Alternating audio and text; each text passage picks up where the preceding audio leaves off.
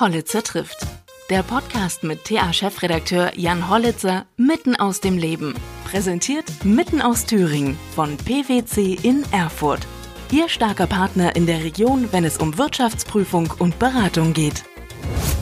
Hallo bei Hollitzer trifft. Ich treffe heute den Infektiologen Matthias Plätz von der Universitätsklinik in Jena und ich spreche mit ihm über den gegenwärtigen Stand von Corona in Thüringen die neuen gestiegenen Infektionszahlen und deren möglichen Auswirkungen auf unsere nahe Zukunft und vor allem auch auf den Schulstart. Er zum Beispiel sagt, selbst wenn die Infektionszahlen wieder steigen, und das erwartet er vor allem für Herbst und Winter, ist ein zweiter Lockdown wirtschaftlich wohl für niemanden mehr verkraftbar. Herr Pletz, haben Sie sich denn etwas Urlaub gegönnt in diesem Jahr? Ja, ich war 14 Tage im Vogtland bei meiner Familie. Das heißt, Sie waren nicht im Ausland. Es äh, juckt ja jetzt doch so einige, die ins, ins Ausland gefahren sind. Und wir erleben es jetzt ähm, in Erfurt zum Beispiel, 15 der positiven Fälle oder 13 von den 15 positiven Fällen sind Reiserückkehrer. Sind das schon Zahlen, die uns ähm, ein bisschen Sorge bereiten müssen oder ist das noch im vertretbaren Maße? Also ich glaube, dass uns diese Zahlen schon etwas Sorge bereiten müssen, denn wir haben ja alle nicht viel Erfahrung mit diesem Erreger. Aber wenn wir das letzte halbe Jahr zurückblicken, in Jena zum Beispiel, ähm, kam damals Covid-19 durch die Reiserückkehrer aus den Skigebieten. Mhm. Bestimmte Dinge wiederholen sich sicherlich, wie wir auch gesehen haben. Es gibt bestimmte Muster, die fleischverarbeitenden Betriebe, da gab es mehrere, das war eben nicht nur einer. Und auch Reisen scheint eine Rolle zu spielen. Hier kann man natürlich sagen, im Sommer ist das Risiko sicherlich niedriger als im Winter weil die aufgrund der Wärme, aufgrund der UV-Strahlung, das sind alles Dinge, die die Ausbreitung des Virus äh, durch die Luft behindern. Aber wir sehen eben aufgrund der Infektionen, die wir jetzt bei den Reiserückkehrern sehen, dass das Risiko eben nicht null ist. Das Risiko ist geringer, aber nicht null. Und wir sehen auch, wenn man sich die Zahlen der Infizierten ansieht oder beziehungsweise die Charakteristika der Infizierten, da sind es eben auch viele junge Menschen, die wahrscheinlich aufgrund des äh, persönlich niedrigeren Risikos, wobei auch das relativ ist, auch hier gibt es keine hundertprozentige Sicherheit. Wir haben auch junge Menschen gesehen mit schweren Erkrankungen und vor allen Dingen auch mit Folgekrankheiten, aber dass die vielleicht äh, nicht ganz so vorsichtig sind, wie das die älteren Menschen sind, die für sich selber und um ihre Gesundheit mehr Sorge haben. Hm. Gut, es stellt sich natürlich die Frage, wenn man äh, die Erfahrungswerte hat aus dem Frühjahr mit den Reiserückkehrern aus den Skigebieten, dass man hätte man schon eher darauf reagieren müssen und sich Gedanken machen müssen und nicht einfach äh, sagen, fahrt mal in Urlaub. Weil jetzt kommen ja erst die Testverpflichtungen, die eingeführt werden. Es ist schwer zu sagen. Ich glaube, momentan ist es immer so, dass wir die Maßnahmen abwägen müssen gegen den Schaden, den wir verhindern. Und dieser Schaden, den wir verhindern, der lässt sich eben schwer beziffern. Und was auch das Tückische an dieser Pandemie ist, dass sie eben nicht, nicht vorhersagbar ist, wirklich wie sie verläuft und dass sich innerhalb kurzer Zeit Dinge sehr schnell ändern können. Also wir sehen das ja auch, äh, ein Land, was vielleicht äh, Neuseeland äh, nur als Beispiel wurde vor wenigen Tagen gelobt, äh, mhm. dass es irgendwie seit längerer Zeit keine Neuinfektionen gab und äh, zwei Tage später gibt es einen Ausbruch, der berichtet wird. Ich glaube, 100 Tage haben die gefeiert. Hm. Und das zeigt eben, dass man, dass man sich nie richtig sicher sein kann. Also ich glaube, das, wird, das Virus wird äh, wahrscheinlich erst verschwinden durch die Impfung oder vielleicht auch in, in, Regionen, wo nicht überall die Impfung hinkommt, im natürlichen Verlauf. Das haben wir damals auch bei der, äh, äh, bei der spanischen Grippe gesehen. Da gab es ja noch keinen Impfstoff. Es gab drei große Wellen und danach war der Erreger zwar weiterhin ständig jedes Jahr präsent, aber immer seltener und hat auch immer seltener schwere Erkrankungen verursacht. Also da gibt es dann offensichtlich so eine Attenuierung des Erregers, äh, weil das Ziel eines Virus ist es ja in der Regel nicht sein, dort zu töten. Ja, trotzdem, wie gesagt, also ähm, diese Testverpflichtungen, die jetzt verfügt werden, ich glaube am Flughafen Erfurt gibt es erst am Wochenende, jetzt dieses Wochenende dann eine Abstrichstelle auch. Ähm, das, da hätte man doch eigentlich aber eher reagieren können, oder nicht? Gerade wenn man weiß, jetzt Bulgarien ist auch wieder Risikogebiet. Also der Flieger aus Varna, der jetzt angekommen war, da waren äh, drei positive Fälle bislang. Ob sich alle Rückkehrer überhaupt getestet lassen haben, äh, weiß man zum Beispiel noch gar nicht. Es scheint ein bisschen durcheinander zu gehen gerade wieder. das ist gut möglich, dass es durcheinander geht. Also das muss man sagen, aber ich glaube, da kann man den Menschen auch keinen Vorwurf machen, weil sich Dinge eben extrem schnell ändern können. Natürlich wäre es wünschenswert gewesen, wenn die Teststrategie schon gestanden hätte, sozusagen bevor die Leute in den Urlaub gefahren sind. Mhm. Und dem Zeitpunkt, man gesagt hat, man lässt Reise zu, sah es ja auch sehr günstig aus. Und viele hatten sich gefreut, die Zahlen waren sehr, sehr niedrig. Wir wissen, dass das Virus oder wir vermuten, und es gibt auch gute Hinweise, dass das Virus im Sommer sich weniger gut verbreitet. Und insofern hat man geglaubt, das Risiko, das Risiko sei eben vertretbar.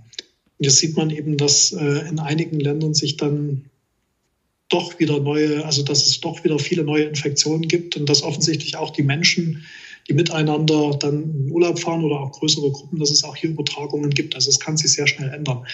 Einen Vorwurf würde ich daraus nicht ableiten. Ich würde generell ähm, auch warnen vor Vorwürfen in dieser Zeit, weil das sehen wir auch oder haben wir auch in der Vergangenheit häufiger bei Krankenhausausbrüchen gesehen. Wenn man nach Schuldigen sucht, wird man in der Regel keine Kultur erreichen, die etwas verbessert und die, die wirklich etwas voranbringt. Dann wird äh, viel Energie darauf verwendet, sozusagen den Schuldigen zu suchen oder von Seiten derjenigen, die Entscheidungen getroffen haben, sich zu rechtfertigen, anstatt nach vorn zu sehen und zu gucken, was man eben zukünftig besser machen kann. Sehr diplomatisch, ja. Ist meine Erfahrung aus dem Bereich Krankenhaushygiene über Jahre. Ja. Ähm, was heißt das denn jetzt in Bezug auf den Herbst, wenn Sie sagen, dass ähm, momentan das Virus sich wohl nicht so stark verbreitet bei wärmeren Temperaturen? Wir haben jetzt in den letzten 24 Stunden 21 neue Infizierte, Neuinfektionen. Was steht uns denn da im Herbst bevor, wenn wir noch keinen Impfstoff haben? Also der Herbst macht mir in der Tat Sorge und ich habe auch keine Vorstellung, wie sich der Herbst gestalten wird, weil ein zweiter Lockdown wird so wahrscheinlich wirtschaftlich nicht mehr möglich sein, wenn man verschiedenen Experten, ich bin kein Experte für Volkswirtschaft, aber wenn man das glaubt, was verschiedene Experten berichten, ähm, ist ein zweiter Lockdown, glaube ich, einfach nicht mehr tragbar. Mhm. Das irgendwie so durch diese Saison kommen. Und äh, es gibt, wir wissen, wo die vulnerablen Stellen, wo die sozusagen, wo die gefährlichen Schaltpunkte sind. Das sind vor allen Dingen äh, auch Kindergärten oder Schulen, wo wir wissen, dass wir die nicht schließen können. Auf der anderen Seite wissen wir, dass in Kindergärten auch, äh, man kann von Kleinkindern kein hygienisches Verhalten verlangen. Man kann Kleinkinder auch nicht dazu verpflichten, eine Maske zu tragen. Äh, das das ist vom Nutzen-Risiko her nicht gut. Und die WHO hat sich auch positioniert und sagt, Kinder unter zwei Jahre sollten keine Maske tragen, weil ich das Kind mit der Maske gefährden kann. Also hier haben wir noch keine richtig guten, tragfähigen Konzepte. Und das wird mit Hochdruck daran gearbeitet. Auch in Thüringen wird mit Hochdruck daran gearbeitet, hier Systeme zu schaffen, wo wir frühzeitig eben erkennen, ob irgendwas ähm, ob partiell eben Einrichtungen geschlossen werden müssen oder ob partiell Gruppen in die Isolation geschickt werden müssen, um eben nicht gleich ganze Einrichtungen schließen zu müssen. Aber das ist alles noch im Fluss und da gibt es meines Wissens nach auch deutschlandweit oder europaweit noch kein noch keine Region, noch kein Land, wo ich sage, genauso müssen wir es machen. Weil wir haben ja gerade darüber gesprochen, selbst die Musterschüler, wie jetzt zum Beispiel Neuseeland oder Israel, was ja auch zu Beginn der der Pandemie sehr vorbildlich reagiert hat, auch die hatte es im späten Verlauf wieder hart getroffen. Keiner ist wirklich davor gefeit. Mhm. Und ähm, ich glaube, wir brauchen viel Verständnis für Maßnahmen, die vielleicht manchmal, sage ich, zufällig und durcheinander erscheinen, weil wir müssen einfach flexibel reagieren. Mhm. Gut, das sind äh, natürlich dann Fragen Richtung Politik. Sind wir da auch strukturell genug ähm, oder gut genug aufgestellt, was es angeht mit der äh, Delegierung der Zuständigkeiten in die Gesundheitsämter zum Beispiel. Das ist jetzt nicht Ihre Aufgabe. Aber Sie haben es eben angesprochen, ähm, Kinder und Jugendliche, also gerade Schüler, Nordrhein-Westfalen ist jetzt gestartet in, äh, in den Schulbetrieb mit einer Maskenpflicht. Äh, auch in den Klassenräumen, also während des Unterrichts. Was halten Sie denn davon?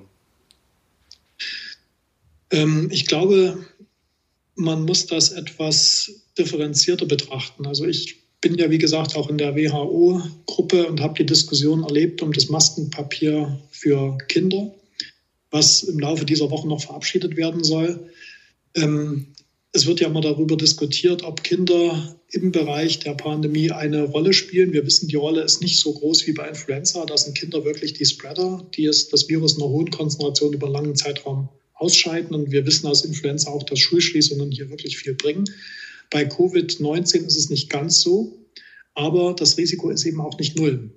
Und äh, ich habe jetzt ein Papier gefunden, eine Modellierung, die gesagt hat, also Kinder ab 10, 11 Jahre haben ein Risiko, das Virus zu übertragen, ähnlich hoch wie bei einem Erwachsenen. Kinder unter 10 Jahre haben ein um etwa 50 Prozent reduziertes Risiko. Aber 50 Prozent ist eben nicht null, ist mhm. eben trotzdem 50 Prozent. Also ich persönlich würde, würde sagen, man kann älteren Kindern, also elf, ab elf Jahre, sicherlich das Tragen von Masken zumuten. Und es geht ja vor allen Dingen darum, dass äh, das Kind, das die Maske trägt, deutlich weniger Virus ausscheidet. Also da reichen dann auch zum Beispiel die Stoffmasken, durch die sich gut atmen lässt, deutlich besser als durch zum Beispiel diese medizinischen Masken. Ähm, währenddessen bei den Grundschülern ähm, halte ich das ähm, sicherlich schwierig. Also da die sind, auch, die sind auch ausgeschlossen. Also da geht's ab. Äh, also für, für, ältere Schüler ist es dort vorgesehen. Ja. Mhm das ist, glaube ich, die haben sich dann wahrscheinlich bei ihrer Entscheidung auch anhand der aktuellen Papiere der WHO daran orientiert. Also mhm. das, das ist für mich ein rationales Vorgehen. Wäre das, Aber, auch, wäre das ein Modell für Thüringen? Wir haben jetzt noch zwei Wochen Zeit. Sicherlich wäre das auch ein Modell für Thüringen, aber das wird, wie gesagt, momentan auch noch diskutiert, wie man, wie man das macht. Also sicher ist wahrscheinlich, dass man außerhalb des Unterrichtes Masken tragen muss, wenn sich die Schüler durchmischen. Ähm, wie das im Unterricht jetzt stattfinden soll, ist momentan noch Gegenstand der Diskussion. Mhm. Wird eben auch fortlaufend neue Literatur mit einbezogen. Ja. Sie haben eben das Wort Modellierung äh, benutzt. In den letzten Tagen gibt es ähm, vermehrt Kritik, jedenfalls meiner Wahrnehmung nach, an diversen Modellrechnungen, dass eben ja, Menschen mit leichten Symptomen, die gar nicht getestet wurden, eben aber auch positiv sind, meinetwegen das Virus in sich tragen, in diese ganzen Berechnungen nicht einfließen und damit auch die Sterblichkeitsrate eben nicht dem entspricht, was wir momentan annehmen, dass sie also viel geringer wäre. Das mag durchaus sein und das ist ein sogenannter Bias, also eine systematische Verzerrung, die man auch nicht auflösen kann, wenn man nicht einfach alle sozusagen testet. Mhm. Auf der anderen Seite kann man sich auch an den Absolut-Todeszahlen orientieren. Da gibt es ja gute Seiten, also Worldometer zum Beispiel, wo die globalen Daten zusammengetragen werden oder auch Johns Hopkins. Und da sieht man, dass wir uns äh, Monat für Monat, dass die, die Absolutzahlen der Toten, die nicht wegzudiskutieren ist, wirklich mittlerweile in Bereichen, äh, die deutlich über die saisonale Influenza, auch über schwere saisonale Influenza hinausgehen sind. Mhm. Also sich ist die Todesrate, wenn man sein persönliches Risiko sehen will, niedriger. Das hängt aber auch davon ab, bin ich, äh, 20, bin ich ein, eine 20-jährige Frau oder bin ich vielleicht ein 70-jähriger Mann mit Diabetes und einer koronaren Herzkrankheit. Also man kann auch diese, diese Rate, die man sieht, äh, für die Frau wird die Rate viel zu hoch sein.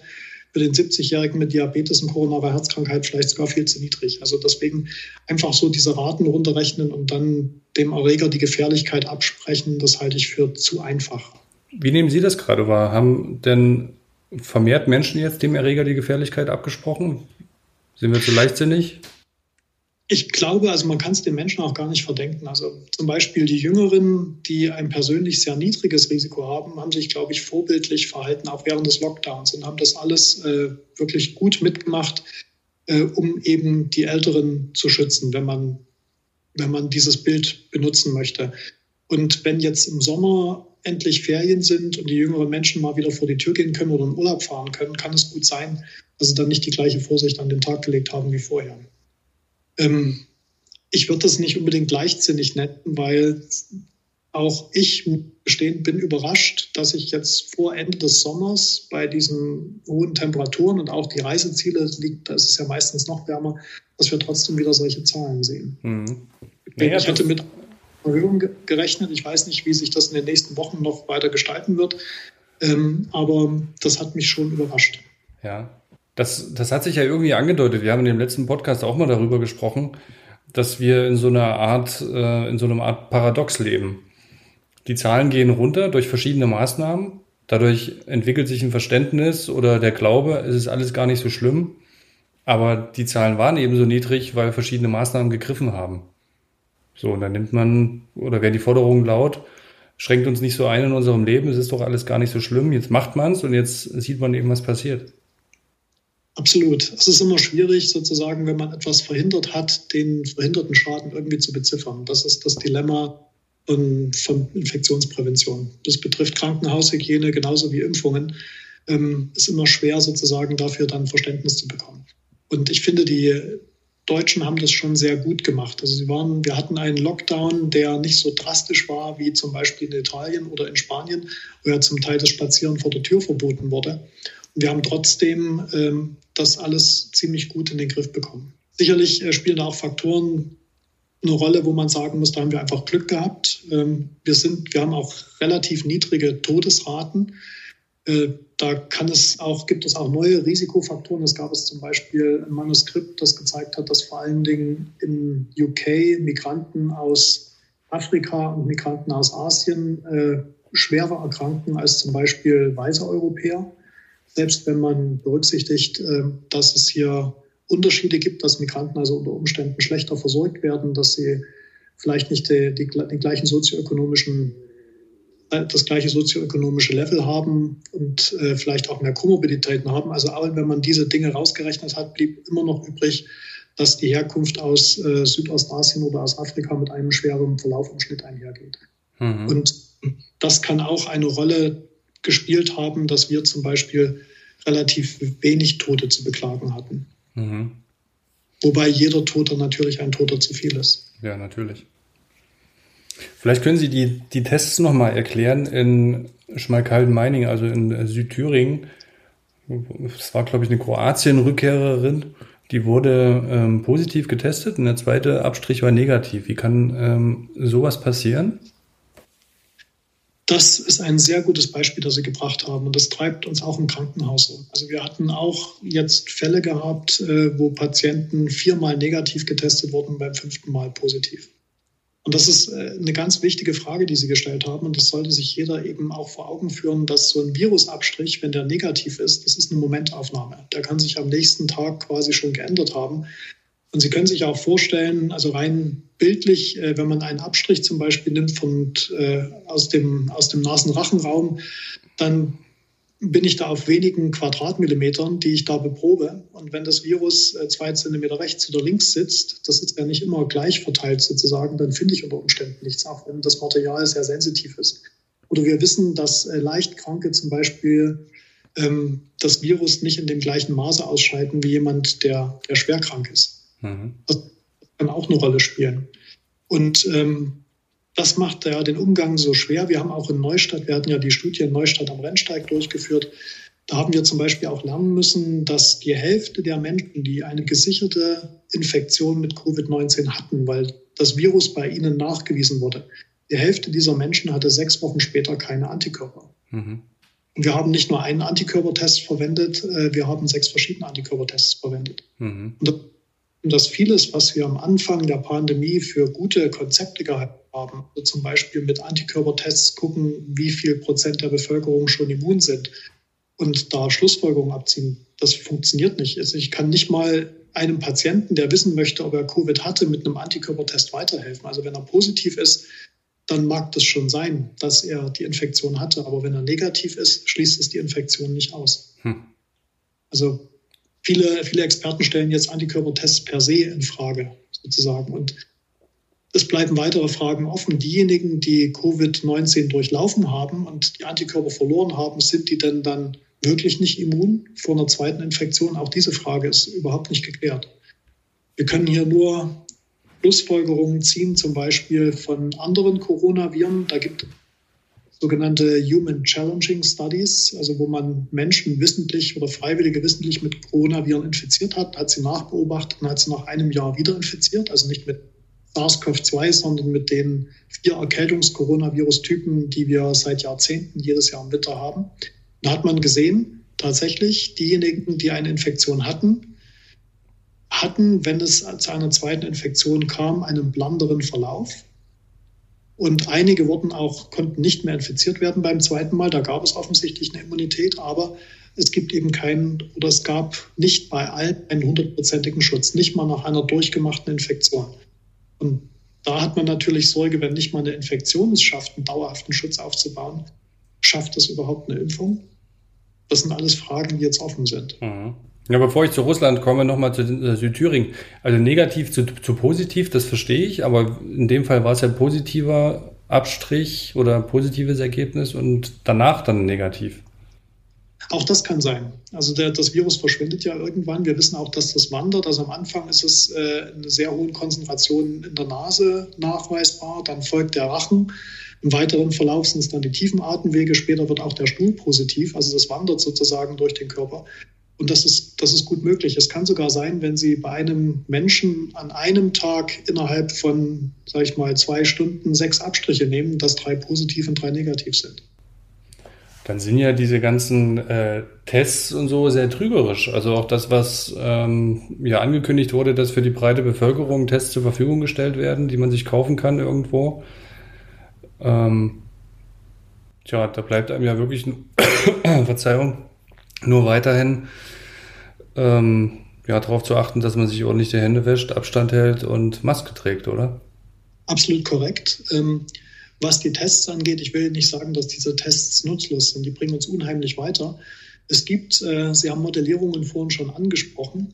Es gibt äh, eine Modellierung, die mir in den letzten Tagen in die Hände gefallen ist. Die hat eigentlich was ganz Banales errechnet, nämlich wenn ich eine Maßnahme habe, die nicht sonderlich effektiv ist, dann kann der Gesamteffekt dieser Maßnahme trotzdem beträchtlich sein, wenn sie eben sehr häufig umgesetzt wird. Mhm. Also wir haben quasi die Filtereffektivität von Masken aufgetragen auf einer Achse eines Diagramms und die Häufigkeit, wie viel Prozent der Bevölkerung Masken tragen. Und da hat man gesehen, wenn eine Maske eine schlechte Filtereffektivität hat, also vielleicht nur einen Schutz von, sag ich mal, 20 Prozent bietet, dann kann der Gesamteffekt trotzdem durchschlagend sein, wenn eben 80, 90 Prozent der Bevölkerung diese Maske tragen. Und ich glaube, das ist ein Prinzip, was man auch auf die Tests ähm, sozusagen übertragen kann. Wir werden immer wieder damit rechnen müssen, dass uns bestimmte Infizierte einfach durch die Laschen gehen, obwohl sie getestet werden, weil sie eben zum Zeitpunkt des Tests negativ waren und am nächsten Tag gleich wieder positiv sind. Aber wenn wir flächendeckend viele Menschen testen, wird diese Testmaßnahme trotzdem uns helfen, viele Infektketten zu finden und vor allen Dingen solche Superspreading-Events. Also wenn wir zum Beispiel, sagen wir mal, nach einem Konzert, wo es einen Ausbruch gab, alle Konzert, also alle Konzertbesucher testen und wir finden vielleicht drei oder vier nicht, dann werden wir trotzdem noch ein paar andere finden und äh, dieses Superspreading-Event trotzdem aufdecken. Mhm. Nun zu Russland. Was halten Sie von dem Impfstoff, der verkündet wurde?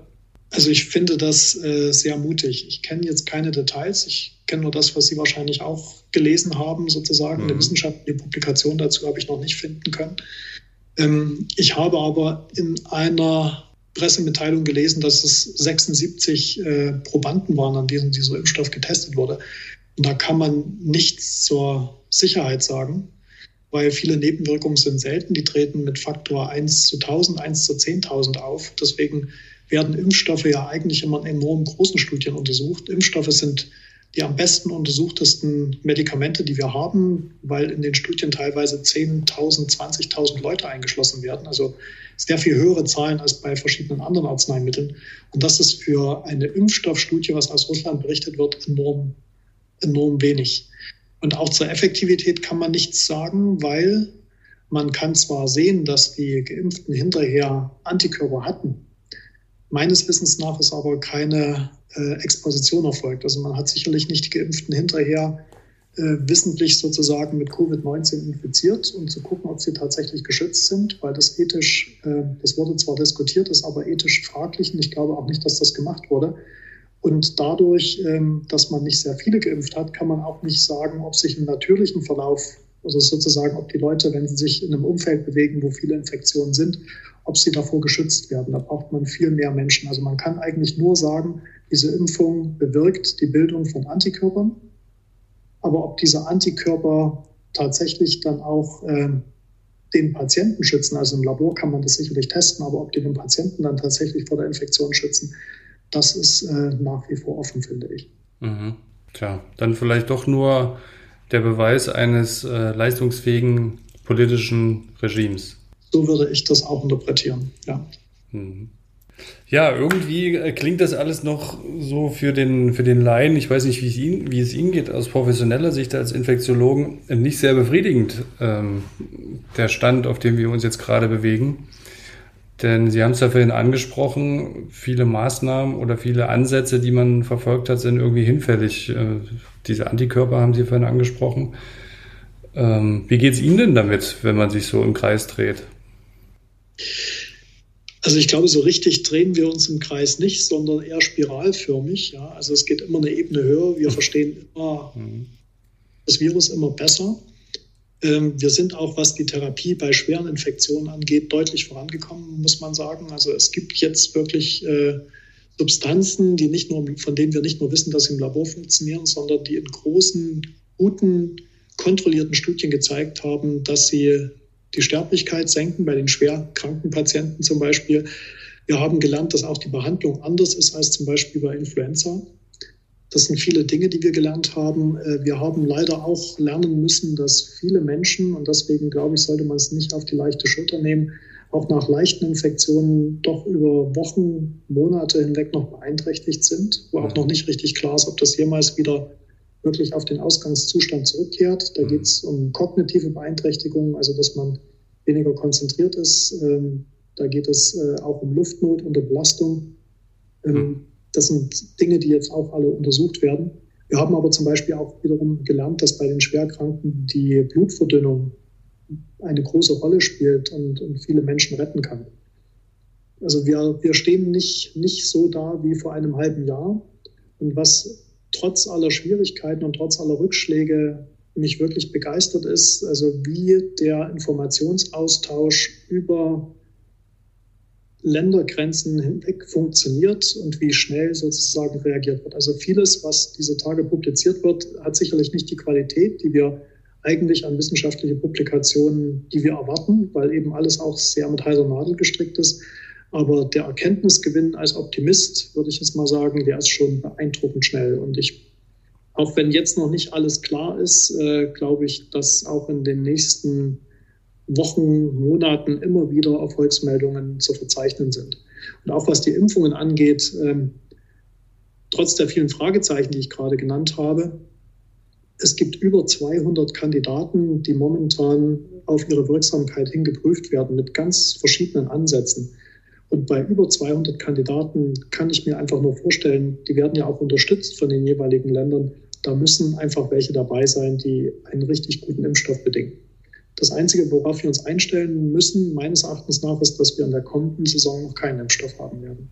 Kommende Saison heißt Herbst, Frühjahr? Kommende Saison, ja, heißt äh, sozusagen Herbst, beziehungsweise ich glaube, die Hauptkrankheitslast wird wahrscheinlich so im Bereich Ende Dezember, Januar, Februar zu erwarten sein. Aber das ist jetzt auch nur von meinem Eindruck her, was ich von Influenza kenne, was man so von anderen Coronaviren weiß und vielleicht auch, wie es Anfang des Jahres war.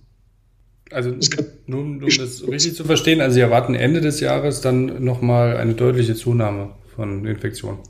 Ja, denke ich schon, dass das, ähm, also ich weiß nicht, wenn natürlich mit viel Disziplin die Maske getragen wird, wenn man gute Konzepte für die Schulen findet, dass die Schulferien ja auch immer eine Rolle spielen. Da gibt es auch gute Papiere dazu, die eben zum Beispiel zeigen, wenn im September nach den Sommerferien die Schulferien, äh, die Schule wieder beginnt, dass dann vor allen Dingen Infektionen mit Rhinoviren deutlich ansteigen. Mhm.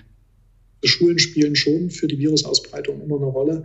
Ähm, all das sind Dinge, die man in der Komplexität jetzt, glaube ich, wo man es nicht wirklich monokausal irgendwie vorhersagen kann, wie sich das entwickeln wird. Aber so vom Bauchgefühl, auch wenn ich diesen Begriff als Wissenschaftler überhaupt nicht mag, mhm. äh, nach allem dem, was ich gelesen habe, was ich von anderen Viren weiß, was ich in den letzten Jahren gesehen habe, würde ich eben mit einer deutlichen Zunahme der Krankheitslast zum Januar, Februar rechnen. Mhm.